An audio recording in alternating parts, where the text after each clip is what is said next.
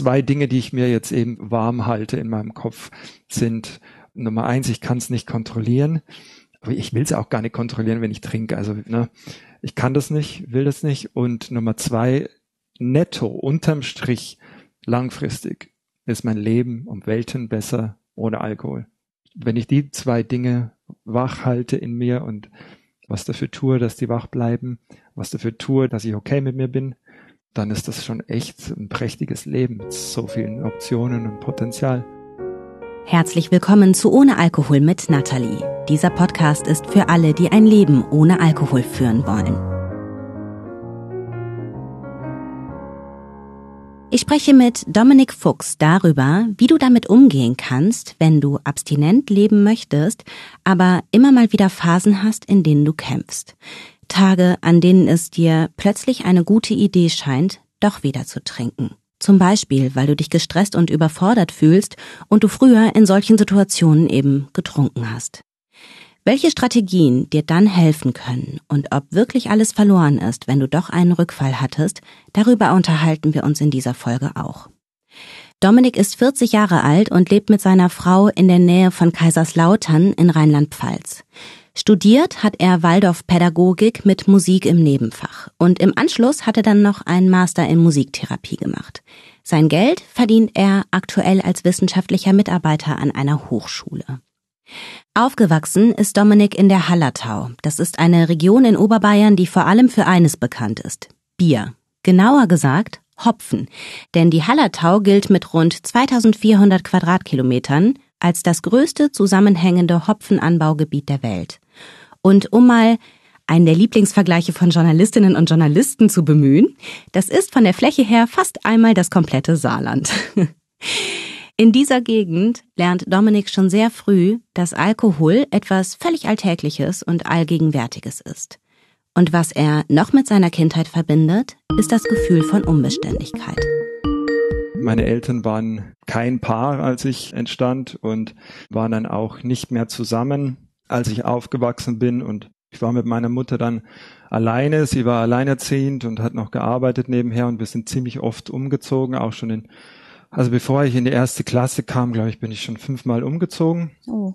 Zwar alles dort in der Gegend, aber so als kleiner Bub ist das halt auch, also da könnte ich auch von Berlin nach, keine Ahnung, Stuttgart ziehen, das war ähnlich. Mhm. Ja, meine Mutter hat dann meinen Stiefvater beziehungsweise ihren zukünftigen Mann kennengelernt und dann sind wir da, als ich sechs Jahre alt war, glaube ich, in ein Haus gezogen und dort war dann auch der Rest meiner Kindheit und Jugend und das, ja, war auch schon eine Herausforderung.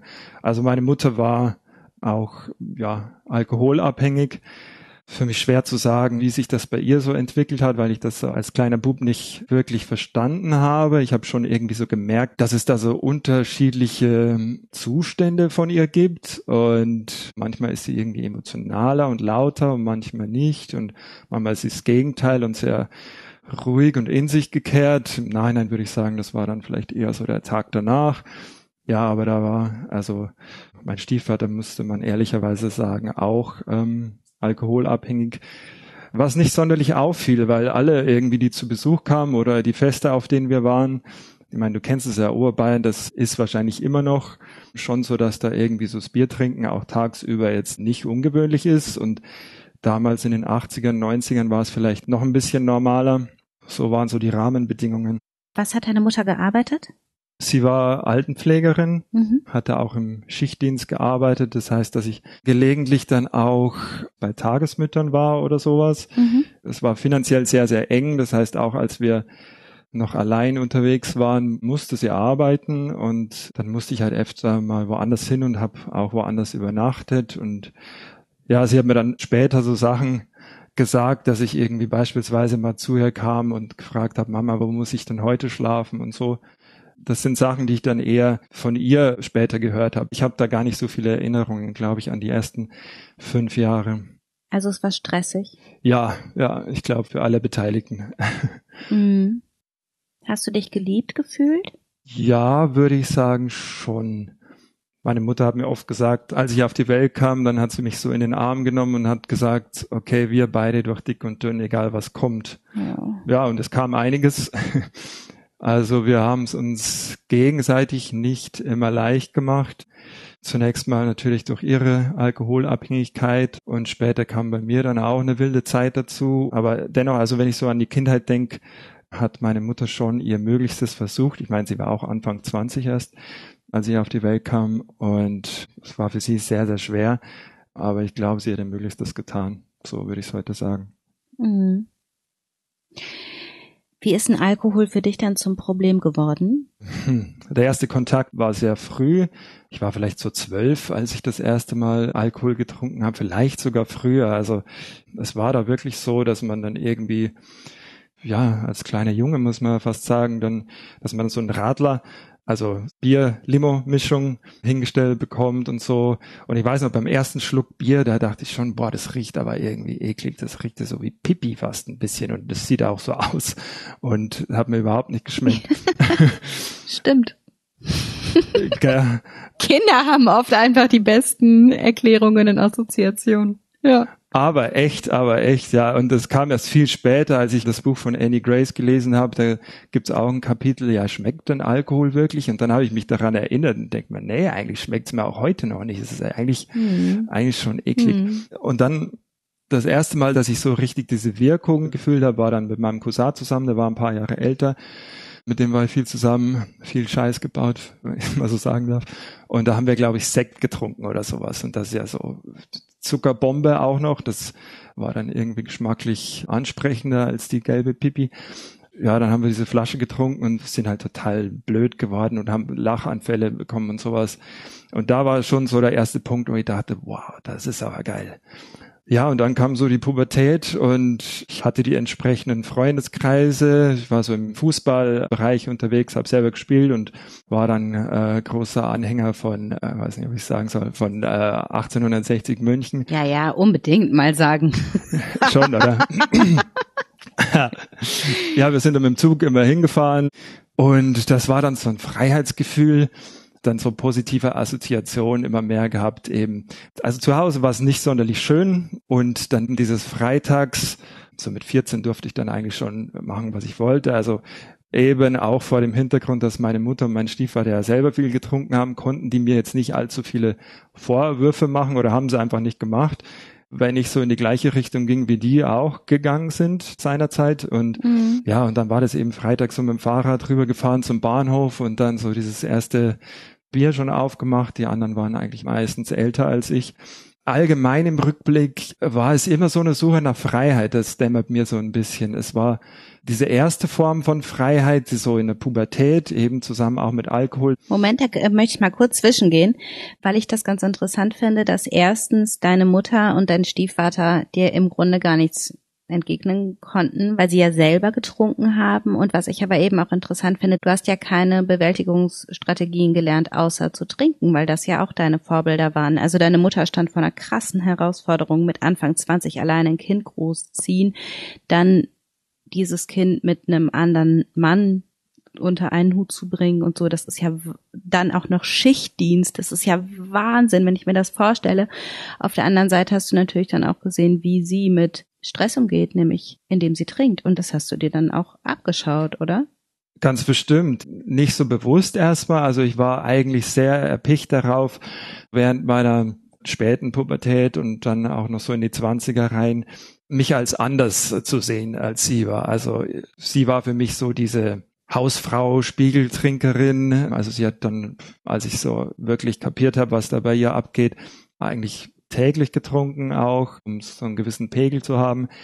Bei mir war das nicht so der Fall. Da waren es halt eben so diese Wochenenden. Das war so eine Wochenendbeziehung mit dem Alkohol. Und ich habe mich so als verrückter Künstler gesehen und mhm. so Vorbilder wie Jim Morrison oder sowas. Mhm. Dachte, das ist was völlig anderes. Das hat gar nichts mit meiner Mutter zu tun. Und später kam diese schmerzhafte Einsicht und das hat sich fortgesetzt bis auch in die letzten Jahre hinein, dass ich ihr ähnlicher bin als ich es wahrhaben wollte. Und mhm. dass vielleicht diese Möglichkeit, wirklich einen ähnlichen Weg wie sie zu gehen, das könnte tatsächlich passieren. Durch diese Alkoholwochenenden entsteht bei Dominik eine Illusion von Freiheit, der er sich als junger Erwachsener noch eine ganze Weile hingibt. Er liebt Musik und Festivals, spielt in Bands und geht auf Roadtrips. Er trinkt und raucht viel zu dieser Zeit, aber alle anderen um ihn herum tun das ja auch. Sex, Drugs and Rock'n'Roll eben. Ein Leben, das seinem damaligen Geschmack entspricht. Ausgelegt auf Spaß und kurzfristige Befriedigung von Bedürfnissen. Dieses Muster zieht sich auch durch seine Bundeswehrzeit. Danach zieht Dominik nach Regensburg und beginnt dort Soziologie zu studieren.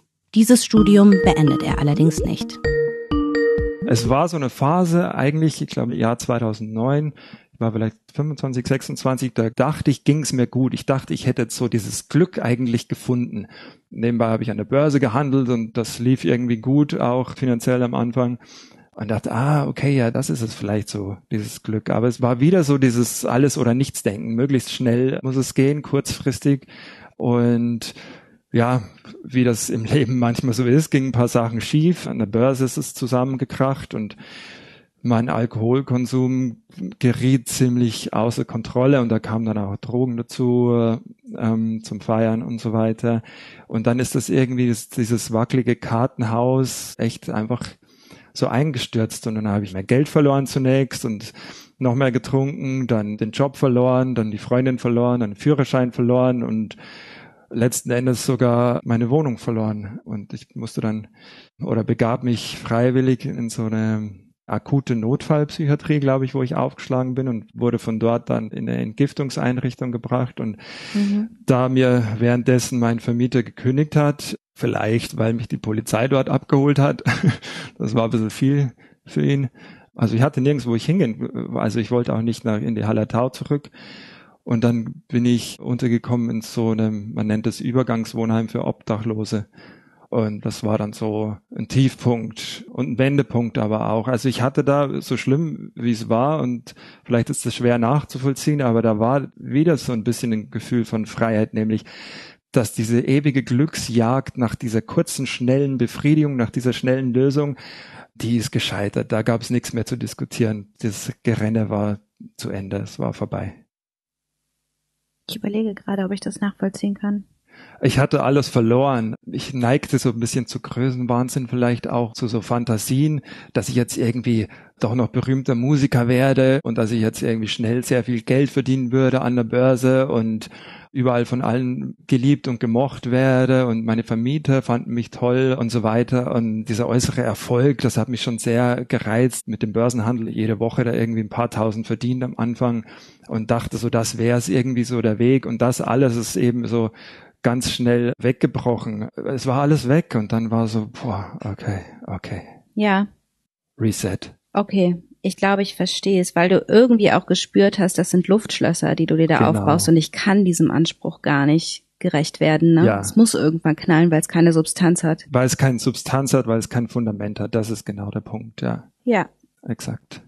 Und in diesem Obdachlosenheim, das war eine Übergangslösung, weil du dann in eine Reha gegangen bist oder wie war das? Ja, also es heißt Übergangswohnheim für Obdachlose und das ist eigentlich gedacht, dass eben übergangsweise, dass man sich dann irgendwie äh, zusammen mit Hilfe oder Betreuern oder so eben eine Wohnung bekommt. Und in meinem Fall war klar, seit der Entgiftung dann eigentlich, dort hatte ich eine sehr hilfreiche Sozialarbeiterin und dort habe ich dann schon eben einen Antrag gestellt auf eine stationäre Langzeittherapie und mhm. wurde dann auch genehmigt und das war so der nächste Halt dann vom Obdachlosenheim ging es dann in die Therapie, ja. Aber die Therapie hatte jetzt keinen durchschlagenden Erfolg. Warum nicht? Also ich habe sehr viel gelernt daraus und es gibt auch heute noch Dinge, die ich daraus ziehen kann. Aber ich würde sagen, dass ich im Nachhinein, ich bin ein bisschen vielleicht arrogant rangegangen. Ich wollte auch dort wieder von allen gemocht werden, so diese Anerkennung. Und ich wollte nicht anecken, ich wollte jetzt nicht so die wirklich tiefen Schattenseiten von mir zeigen. Mhm. Also ich will meinem früheren Selbst da auch nicht so die großen Vorwürfe machen. Ich dachte wirklich, das ist so jetzt der richtige Weg. Ich lerne viel. In jeder Therapiesession waren da so ein paar Wörter, die habe ich immer schön mitgeschrieben. Habe ich noch ein paar kluge Sätze gesagt, die ich irgendwo gelesen habe. Und dachte so, ja, ich kapiere es jetzt schon. So. In der Therapie hast du performt. So kann man es eigentlich sagen, ja, das hast du gut erkannt. es war wirklich überheblich und ähm, ich habe da so eine Band gegründet dann und dann die Klinikband oder Ballerburg Boys haben wir uns genannt und äh, vor 100 Leuten dann einen Auftritt gehabt und das war schon natürlich auch eine coole Erfahrung, das Ganze nüchtern zu machen. Also so ein Ort gibt einem diese Möglichkeit, dann so Trockenschwimmen oder wie sagt man, einfach so Dinge im Sozialen halt vor allem auszuprobieren im geschützten Rahmen. Mhm. Und die Zeit einfach auch mal wieder spazieren zu gehen und mal irgendwas zu basteln oder ich weiß nicht. Oh ja. Das war schon sehr gut. Man erinnert sich dann an Dinge, ah stimmt, als Kind mochte ich das eigentlich auch, ja. Ähm, und so aber ja, es war eine Performance und gegen Ende ging es dann darum, im Gespräch mit dem Therapeut, okay, was ich als Nachsorge denn machen möchte. Ob ich schon eine, vielleicht eine Selbsthilfegruppe oder so mir gesucht hätte oder so, oder man kann auch ambulant weitermachen. Da habe ich so ein bisschen gesagt, ja, das mache ich schon noch und so, aber nichts davon habe ich gemacht. Gar nichts. Ich dachte, ich hätte jetzt schon verstanden, wie das läuft. und was hast du da für dich behalten? Was für Ängste, was für dunkle Seiten hast du nicht besprochen? Ja, es hängt, glaube ich, mit dieser Performance zusammen. Also ich habe da schon gemerkt, dass so Anerkennung mir sehr wichtig ist. Also gemocht zu werden, mhm. keine Fehler zu machen, so perfekt wie möglich zu sein, andere zum Lachen zu bringen und vor allem eben nicht abgelehnt zu werden. Ich bin da immer noch dran an dem Thema. Das ist eine harte Nuss und das ist was ziemlich Tiefes, beginne ich mehr und mehr zu verstehen. Ich habe echt große Angst gehabt und teilweise immer noch vor dieser Ablehnung. Und klar kann man da ein bisschen wahrscheinlich auch Gründe in der Kindheit finden, in der Beziehung zu meinem Stiefvater, zu meiner Mutter. Und hattest du Sorge, wenn du das thematisierst, dass du dann dafür abgelehnt werden könntest? Es ist für mich ein bisschen schwer zu rekonstruieren, wie bewusst diese Angst war. Aber ich habe schon gemerkt, manchmal so, okay, jetzt könnte ich, also wenn es jetzt um irgendwie so ein Thema in diese Richtung ging, jetzt könnte ich auch was dazu sagen, was eher so eine schwache Seite von mir zeigt, aber das sage ich jetzt mal nicht. Verstehe. Du bist dann entlassen worden, hast dir keine Nachsorgemöglichkeit gesucht.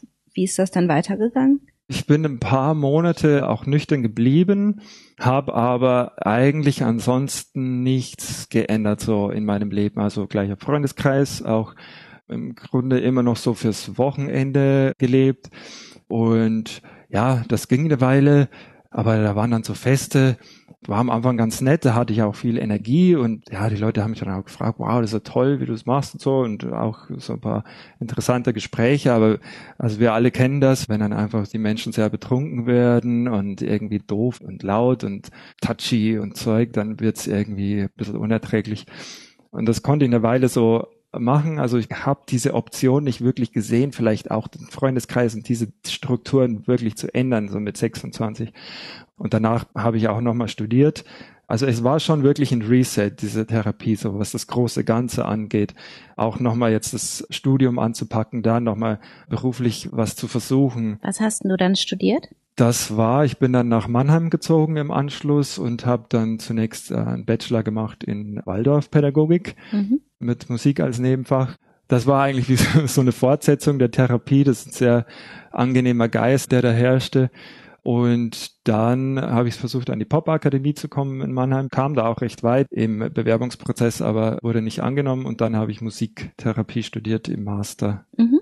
Ja, aber da eben auch strukturell nichts geändert und schon öfter dann auch mal Abstinenzphasen gehabt auch mal, also so, ja, sechs, sieben, acht Wochen immer mal wieder und auch Beratungsangebote wahrgenommen, verschiedene Dinge versucht, zum Beispiel auch so ein, da gibt es ja so ein Programm fürs kontrollierte Trinken. Ich glaube, zehn Wochen habe ich da daran gearbeitet. Wie kam das, dass du nach diesen Monaten der Abstinenz nach der Reha dann wieder getrunken hast? Ich glaube, das war zusammen mit meiner damaligen Freundin. Mhm. Und ach, irgendwie abends hat sie dann eine Flasche Wein dabei gehabt oder sowas. Und dann war es, ja, dieser Ausnahmegedanke. Ich mache jetzt eine Ausnahme und dann geht's ganz normal weiter. Und dann machte ich eben noch eine Ausnahme und noch eine. Also sehr klassisch, glaube ich, ging es dann schleichend wieder los. Und ja, relativ schnell war ich dann eigentlich so wieder im alten Muster drin, habe es mir vielleicht so ein bisschen schön geredet, weil ich jetzt ja zumindest studiere und da jetzt auch eigentlich Dinge durchgezogen habe und so ein bisschen Erfolg gespürt habe auch. Also gesunden Erfolg, jetzt nicht zocken an der Börse, sondern irgendwie was, was sinnvoller erscheint. Und es hat funktioniert alles so außenrum eigentlich ganz gut. Und dachte, jetzt ist es ein anderes Trinken. Aber dann muss es ja irgendwie auch gekippt sein, weil du ja dann auch dieses kontrollierte Trinkenprogramm gemacht hast. Also irgendwo scheint sich ja dann auch eingeschlichen zu haben, okay, es funktioniert doch nicht so richtig. Ja, das war schnell wieder da. Und es war auch immer, selbst wenn ich irgendwie so versucht habe, mir einzureden, dass es jetzt äh, meine ganze Lebenssituation doch eine andere ist, war so im Hinterkopf immer da, aber das ist eigentlich nicht so optimal. Und vor allem war das Trinken auch da wieder ziemlich unkontrolliert. Also ich konnte zwar so die Trinkhäufigkeit öfter mal reduzieren, aber die Trinkmenge meistens eben nicht. Also ich habe getrunken, bis ich wirklich sehr, sehr betrunken war. Dann habe ich eben diesen Versuch gestartet des kontrollierten Trinkens, erst selbst und dann mit Unterstützung von einer Suchtberaterin.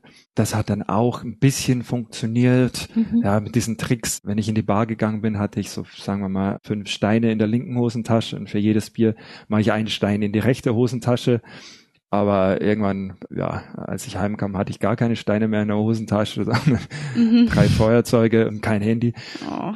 Das ging nicht. Okay. Das war nichts und es war furchtbar anstrengend. Selbst wenn es funktioniert hat, dann war das so anstrengend, das zu kontrollieren. Und wir kommen mal wieder zu dem Schluss, auf Dauer hat es halt auch nicht funktioniert, ne? Genau, und mir wurde immer mehr klar, es ist viel einfacher, nichts zu trinken. Und ich habe diese Abstinenzphasen, die dann so äh, mehrere Wochen dann oft waren, schon sehr genossen. Aber ich konnte mir noch kein Leben vorstellen ohne diese Partys am Wochenende. Und auf diesen Partys war es für mich noch nicht möglich, das dauerhaft nüchtern zu tun. Mhm. Und wie ist es weitergegangen und was hat sich daraus entwickelt? Ja, es ging ähnlich weiter. Ich habe dann nach dem Studium einen Job gefunden, den ich sehr toll fand. Ich habe gemerkt während dem Studium, dass mich das wissenschaftlich sehr interessiert und habe einen Job gefunden als wissenschaftlicher Mitarbeiter an der Hochschule und das hat mir sehr gut gefallen. Ich weiß noch, die ersten Wochen dachte ich, wow, das kann ich auch bis zur Rente machen. Das gefällt mir wirklich.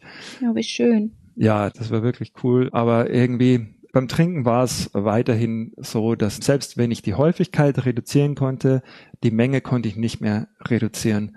Und habe dann auch wieder verschiedene Versuche gestartet, also Selbsthilfegruppen mal oder eben auch Suchtberatungsstellen mit dem Ziel dann auch schon, also ich möchte eigentlich nichts mehr trinken. Ich möchte die wirkliche Abstinenz. Ich möchte nicht Abstinenzphasen, um mir irgendwas zu beweisen, sondern ich möchte nichts mehr trinken und habe dann immer mehr angefangen, auch Bücher zu lesen, die dann ja so langsam auch vermehrt erschienen sind, Videos geschaut und mich informiert zu dem Thema und das hat mir schon sehr geholfen und die Phasen der Abstinenz wurden länger, Monate dann auch mal. In den letzten fünf Jahren wurden die auch immer noch länger, auch mal ein halbes Jahr.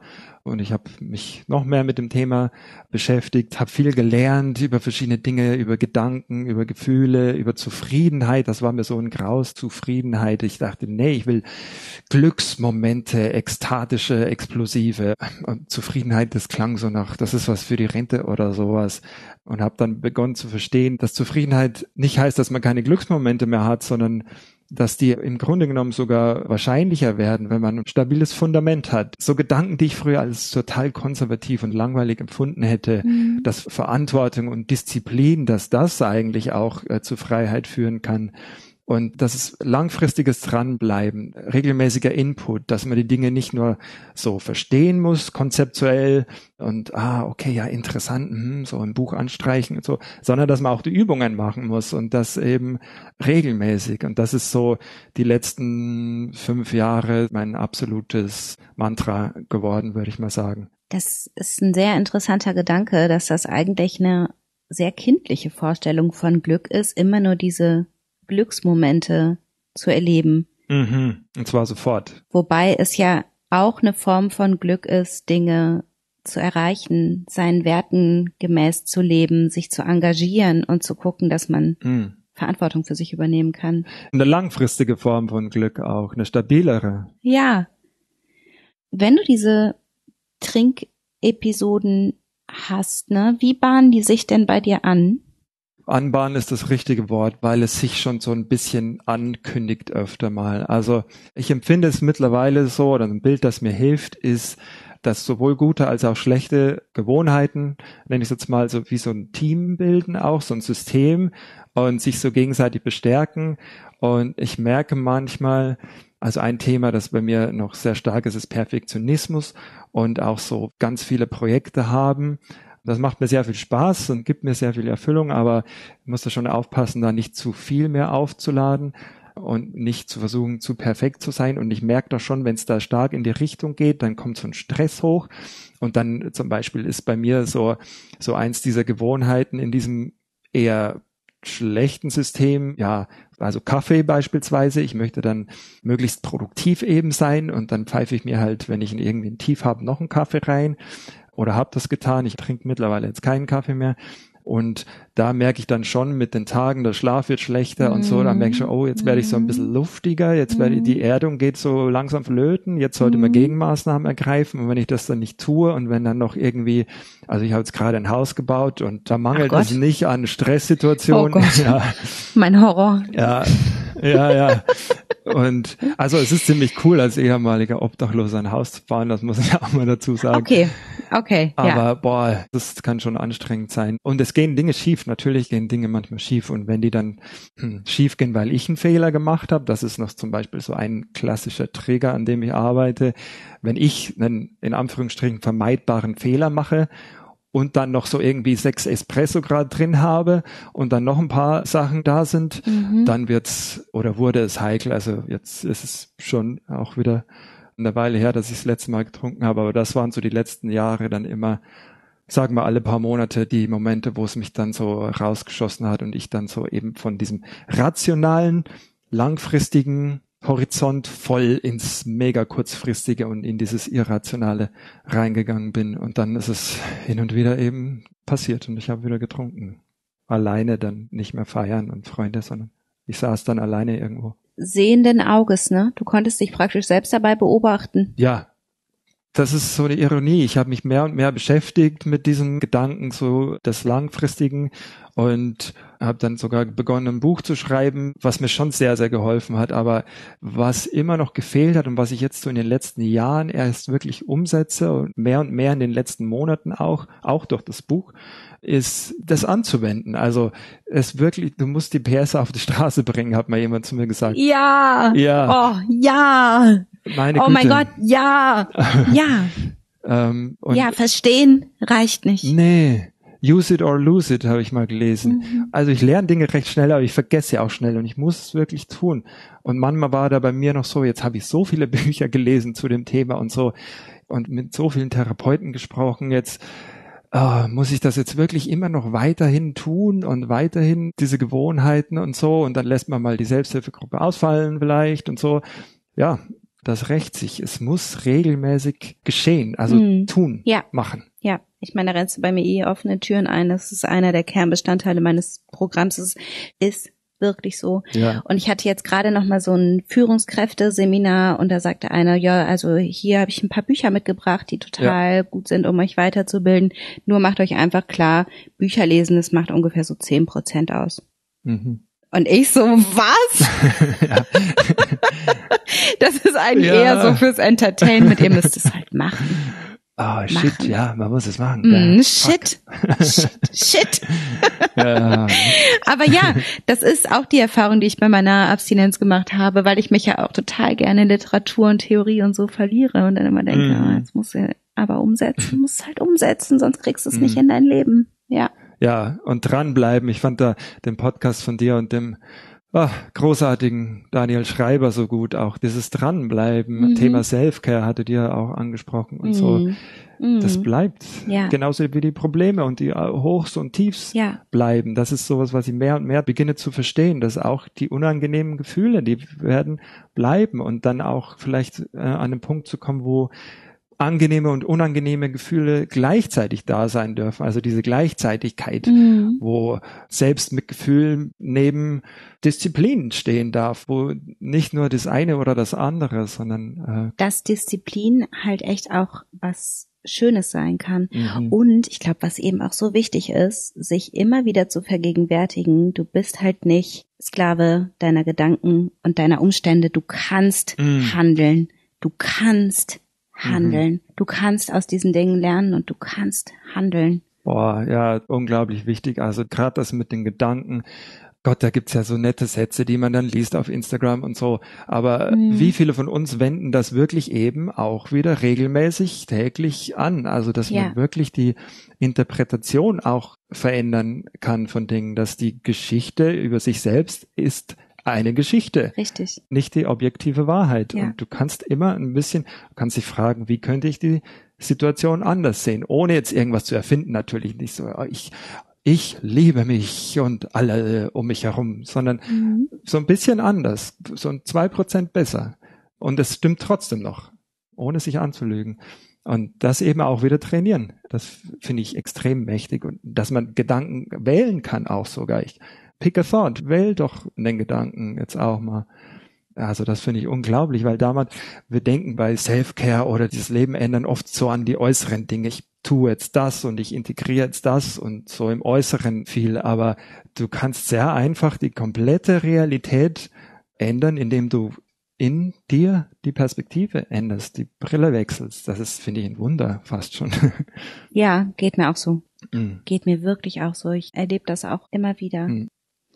Welchen Zweck erfüllt deine Sucht für dich noch? Also, ja, gerade bin ich wieder an dem Punkt, wenn du jetzt ein Glas Bier vor mir hinstellst, dann, oder wenn ich jetzt dran denke, wird mir fast ein bisschen schlecht. Es ist jetzt wieder sehr, sehr weit weg, aber wenn ich jetzt so die letzten zwei, drei Jahre angucke, ist es hm, Erleichterung war dann schon so, glaube ich, das Hauptwort. Also mhm. da sehe ich auch, das ist ein bisschen beängstigend, wieder die Parallele zu meiner Mutter. Ich glaube, bei ihr war es nämlich auch Erleichterung, weil mir alles zu viel wird und dieser Perfektionismus, das ist mhm. echt so ein Ding, das die letzten Monate auch sehr in mir arbeitet, diesen Perfektionismus loszulassen mhm. und zu sagen, hey, also so ein Mantra, das ich in mir habe oder auch jetzt in meinem Buch habe, ist ziemlich gut. Es ist ziemlich gut und das reicht auch sehr, sehr oft schon.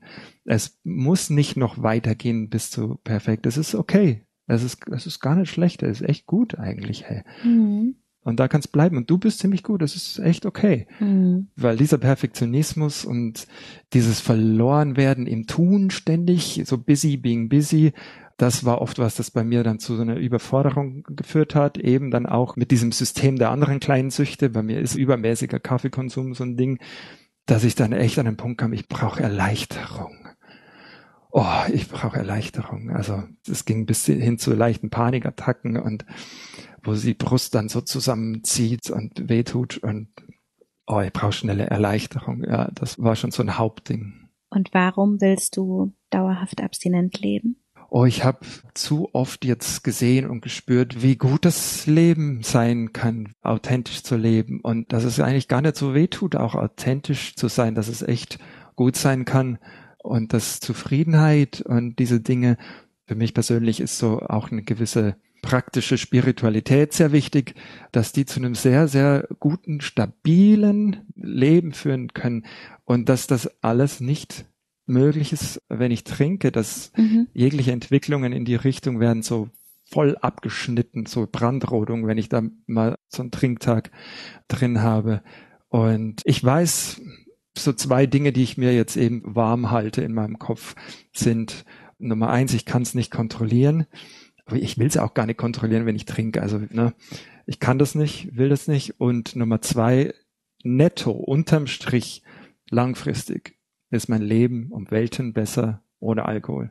Wenn ich die zwei Dinge wach halte in mir und was dafür tue, dass die wach bleiben, was dafür tue, dass ich okay mit mir bin, dann ist das schon echt ein prächtiges Leben mit so vielen Optionen und Potenzial.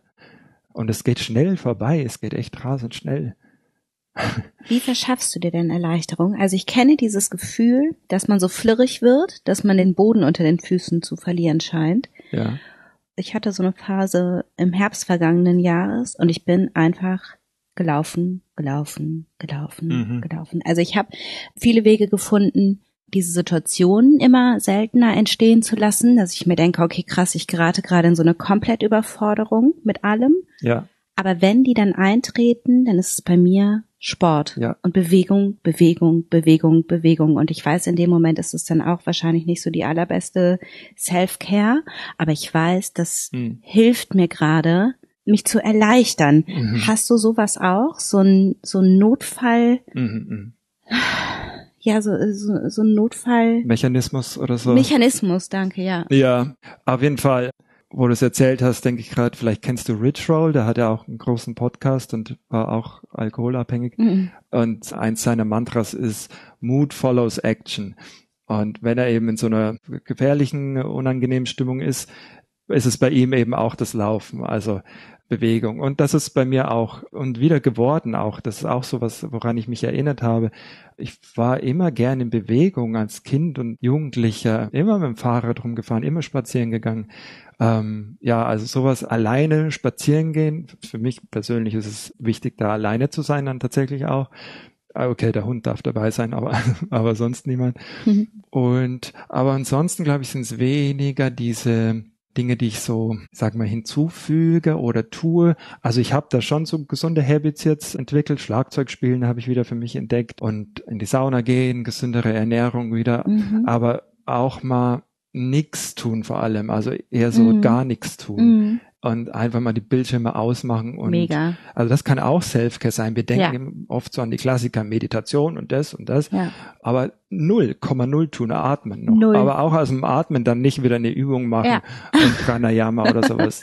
Einfach nix und dann mhm ist es erstmal nervig, ist es schon unangenehm. Das ist ja die Geschichte auch. Ja. Langfristig gewinnt man sehr viel, wenn man eben auch kurzfristig Unangenehmes in Kauf nimmt. Mhm. Ähm, mhm. Das ist schon nervig, mhm. dann erstmal so einfach nur da zu sitzen und da kommen dann Dinge hoch und ja, das war für mich auch ein wichtiger Punkt, weil ich gerade sage, kommen Dinge hoch. Bei all den Dingen, bei all den Büchern, die ich gelesen habe, so eine Sache, die ich sehr gerne ausgespart habe, war so das mit äh, ja, man sagt oft so mit den Gefühlen sitzen und jetzt nichts daran rumzudoktern sofort und die versuchen, ja, ich, nee, ich mache jetzt was, damit ich mich gut fühle. Mhm. Mach mal gar nichts. Also nur damit zu sitzen und die nicht gedanklich noch füttern, nicht noch der Story noch Argumente liefern oder sowas, nicht damit identifizieren meine ich, sondern einfach nur da sein zu lassen. Das habe ich gerne vermieden, diese ganze Gefühlsgeschichte. Ich war so gerne im Kopf, ah, das habe ich jetzt verstanden, hm, muss das machen. Oder im Handeln, ah, okay, gut, Joggen, Crossfit, Eisbad. Oh, Crossfit. aber diese Gefühlsgeschichte, aber die Gefühlsgeschichte, ja, Wahnsinn, gell? Oh ja, da kommen auch Ah, ich liebe es so sehr. Ja, aber sorry, ja. genau, also das Denken und Handeln, das fand ich immer cool da aber so dieses mit unangenehmen Gefühlen sitzen, die zu akzeptieren und ja. einfach nur da zu sein, uh, das mochte ich nie. Aber das ist, glaube ich, ein Game Changer, würde man heute vielleicht sagen. Vielleicht ist es auch der Endgegner. Also jetzt muss ich nämlich auch an die Folge mit Daniel zurückdenken. Und da hat er was sehr Kluges gesagt, nämlich Vielleicht können wir auch froh sein, dass wir sowas haben wie das Essen oder den Sport oder irgendetwas, das uns in dem Moment Erleichterung verschafft. Mm. Vielleicht muss es nicht immer diese spirituell perfekte Variante von ich sitze jetzt damit sein. Weißt du? Ja. Das ist vielleicht auch manchmal zu viel verlangt. Ja. dann sind es halt ja. vielleicht die drei Tafeln Schokolade oder dann ist es vielleicht die äh, zweite Sporteinheit, obwohl die Muskeln schon brennen. Weißt du? Ja. Aber alles ist besser als zu trinken. Genau, also da auch wieder in so vielen Bereichen kommt mir immer dieser Begriff Balance. Also auch da wieder so eine Balance. Manchmal pfeife ich mir definitiv dann auch die Pizza rein oder sowas oder scroll eine Stunde die YouTube Shorts mhm. durch oder, oder was ist da jetzt? Das Angebot ist ja endlos. Mhm. Wobei da halt jeder schon so ein bisschen wissen muss, okay, ist das bei mir noch zum Beispiel Schokolade oder sowas bei mir völlig okay. Da kann ich mir was reinpfeifen und das oh, das tut mir dann gut und das ist dann okay. Meine Frau zum Beispiel, wenn die eine Tafel Schokolade isst, dann brechen alle Dämme und dann ist sie wieder voll drin in dem. Aber das muss eben jeder selbst wissen. Holly Whittaker hat in ihrem Buch Quit Like a Woman etwas Interessantes dazu geschrieben. Also zu dem Thema, wie kann ich mir Erleichterung verschaffen, wenn ich gerade ein starkes Craving habe. Nochmal zur Erinnerung, das bedeutet in Momenten, in denen das Verlangen zu trinken so stark ist, dass man das Gefühl hat, an nichts anderes mehr denken zu können. Holly empfiehlt, sich eine Liste zu machen und alles aufzuschreiben, was einem in solchen Momenten hilft. Und das dann in zwei Kategorien einzuteilen, nämlich in Things I cannot mess with und Things I can mess with. Ganz grob übersetzt also Dinge, von denen ich lieber die Finger lasse und Dinge, mit denen ich mich beschäftigen kann. Was in welcher Kategorie landet, ist super individuell. Aber um zu verdeutlichen, was damit gemeint ist, zähle ich mal ein paar Beispiele auf. In der Kategorie Things I can't mess with, also in der Kategorie Dinge, mit denen ich mich beschäftigen kann, stehen Handlungen, die dir Erleichterung verschaffen und mit denen du sicher bist, die dir nicht gefährlich werden. Wenn du zum Beispiel merkst, dass es dir über Stress oder über ein Craving hinweg hilft, dich körperlich total auszupowern, dann mach das. Wenn du das Gefühl hast, boah, ich möchte jetzt unbedingt etwas Süßes essen, dann isst das Stück Kuchen und dann isst auch ruhig mal ein zweites Stück.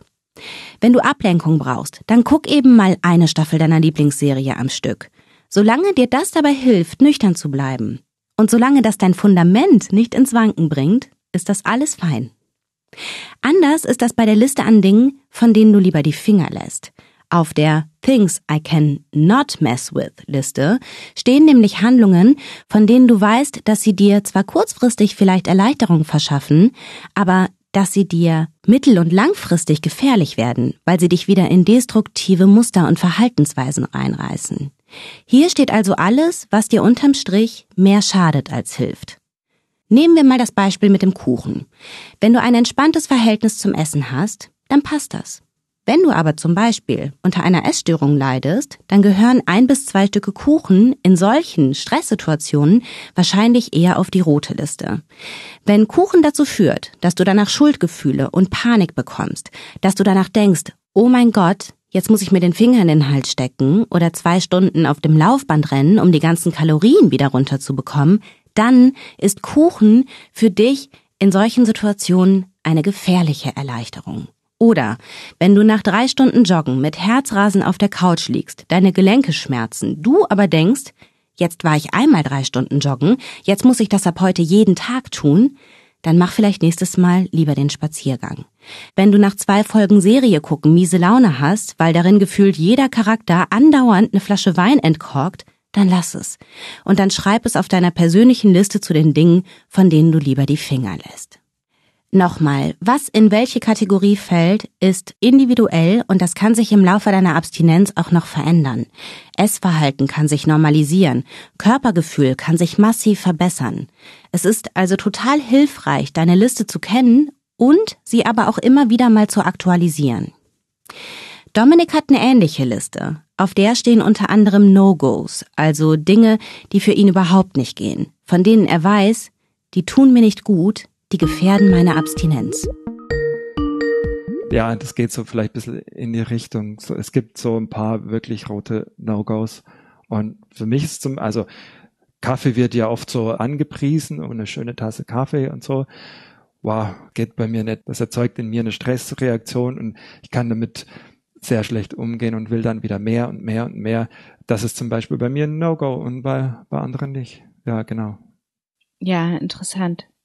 Du hast mir für die Vorbereitung geschrieben, dass sich dieses Kapitulationskonzept von den anonymen Alkoholikern immer stärker, dass das für dich immer mehr Sinn ergibt. Mhm. Bitte erläuter das mal noch. Das finde ich nämlich sehr interessant. Mhm. Kurz vorneweg kann ich vielleicht noch sagen, was ich jetzt so als Unterschied empfinde zu früheren Zeiten der Trinkfreiheit ist, dass ich eben solche Angebote jetzt wahrnehme. Also nicht wie nach meiner stationären Therapie, nicht in der Selbsthilfegruppe zu gehen, sondern dass ich das jetzt regelmäßig tue. Bin auch bei einem Psychologen, mache andere Dinge mhm. und ich habe es ein paar Mal versucht, jetzt eben mit einer Zwölf-Schritte-Gruppe oder mit den AA eben und mit Mitte 20 fand ich es grauenvoll. Sehe da immer noch sehr vieles kritisch. Ähm, da wird sich wohl auch nichts ändern. Dieser Alkoholikerbegriff, dieses lebenslange Defektkonzept und so, da spiele ich auch nicht mit. Ich werde auch nie sagen, ja, hallo, ich bin Dominik, ich bin Alkoholiker. Ne, das hören die von mir nicht. Aber es gibt so ein paar andere Konzepte oder eben das, was du angesprochen hast, da dämmern mir so langsam, dass da vielleicht was dran ist. Und das eine war eben, oder ist Kapitulation, glaube ich, wird es dann genannt bei den AA. Das war mir immer ganz fremd. Da dachte ich, Moment, Moment, ich werde mich doch jetzt nicht irgendwie wehrlos ergeben diesem Alkohol und dann pff, kann der machen mit mir, was er will und habe ich überhaupt keine Schutzmauern mehr oder sowas. Das ist doch Quatsch, das ist doch paradox. Und genau das ist es auch, es ist paradox. Der instinktive Weg wäre eher so, okay, Schutzmauern kämpfen vielleicht. Und der paradoxe Weg ist zu sagen, okay, der Kampf ist vorbei. Und nicht so, ich kapituliere, du kannst über mich herfallen, sondern es entsteht dann so eine Pattsituation eher. Es kommt nicht mehr zu einem Kampf, wenn ich nicht angreife. Also vielleicht gibt es viele Zuhörerinnen und Zuhörer, die sagen, nee, du hast noch nicht ganz kapiert, aber so ist mein Verständnis gerade. Wenn ich nicht in den Kontakt oder in den Angriff in dem Fall gehe, das klingt ein bisschen äh, martialisch, aber bleiben wir mal bei diesem Bild, dann gibt es auch keinen Kampf.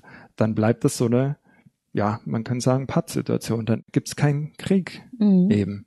Und deswegen bedeutet Abstinenz auch Frieden. Voila, genau. Wenn es einfach keine Option mehr ist.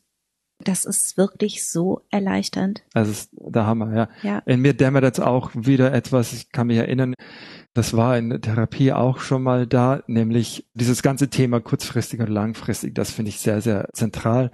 Und so im Suchtgeschehen ist es so, dass man diese langfristigen Nachteile des, sagen wir mal, Trinkens und die langfristigen Vorteile des Nichttrinkens, die verschwimmen vielleicht so ein bisschen und es ist dann so dieses kurzfristigen Vorteile oder einer davon ist dann so ganz stark im Vordergrund, wie bei mir eben diese Erleichterung, wenn ich so eine halbe Panikattacke habe. Und jetzt bin ich wieder oder vielleicht mehr als je zuvor an dem Punkt, wo ich auch kurzfristig keine Vorteile mehr sehe. Oh, geil. Und das ist ein gutes Gefühl. Oh ja. Ich will nicht blöd sein, ich will mein Hirn nicht dumm trinken. Nein, nein, möchte ich nicht. Ja. Das möchte ich jetzt nicht. ja, kultiviere das. Mm. Oh, ich wünsche dir alles, alles Gute dafür. Danke sehr. Und gratuliere dir zu allem, was du schon erreicht hast. Was mich noch interessiert, Instagram, ne? Ja. Stressfaktor oder Hilfe? Mm. Hilfe, definitiv. Mhm. Also dort einfach zu teilen, was ich so gelernt habe. Es gab dann schon Momente natürlich in den letzten Jahren, wo ich dachte, boah, habe ich überhaupt das Recht, jetzt anderen Motivation und Inspiration zu geben, wo ich das selbst noch manchmal scheitere. Und das war ein interessanter Prozess, der da in Gang kam. Ich musste natürlich, wenn ich in den letzten Jahren nochmal gescheitert bin oder wollte versuchen, irgendwie trotzdem jetzt wieder aufzustehen und nochmal neue Motivation zu finden und einen Sinn zu finden. Und eine Möglichkeit, das Sinn zu finden, war es eben, nicht nur so die Abstinenzdauer zu sehen. Also wenn ich jetzt acht Monate nicht getrunken habe und dann einen Tag getrunken habe, ist dann wirklich alles kaputt und alles verloren? Nein, nein. Ja, genau. Genau, eben. Es ist ein Prozess, bei dem ich manchmal gescheitert bin, aber trotzdem viel gelernt habe. Und auch das Scheitern war Teil des Gewinnens dabei. Und das hilft mir aus meiner eigenen Story Sinnhaftigkeit zu ziehen, es so zu sehen. Ich glaube, das wird einigen helfen, die das jetzt von dir hören. Insofern danke, dass du das noch geteilt hast. Danke für die Gelegenheit. ich wünsche dir so, so sehr, dass du dich so fühlst, wie du dich fühlen möchtest. Dauerhaft. Das wünsche ich dir. Danke. Und dass du mit den Momenten, in denen du dich nicht so fühlst, wie du dich fühlen möchtest, gelassen umgehen kannst. Ja, das wünsche ich dir von ganzem Herzen. Danke sehr. Und vielen Dank für die Gelegenheit, war mir eine große Freude und danke für deine Arbeit. Ich sehe uns so auch als Team irgendwie, auch wenn wir jetzt uns nicht physisch treffen, aber wir streiten für dieselbe Sache und du bist so vorne dran irgendwie und danke dafür, dass du da vorne weg bist. Danke auch für deine Arbeit und bis ganz bald und alles Gute. Dankeschön, bis dann, ciao. Dominiks Instagram-Account verlinke ich dir in den Show Notes.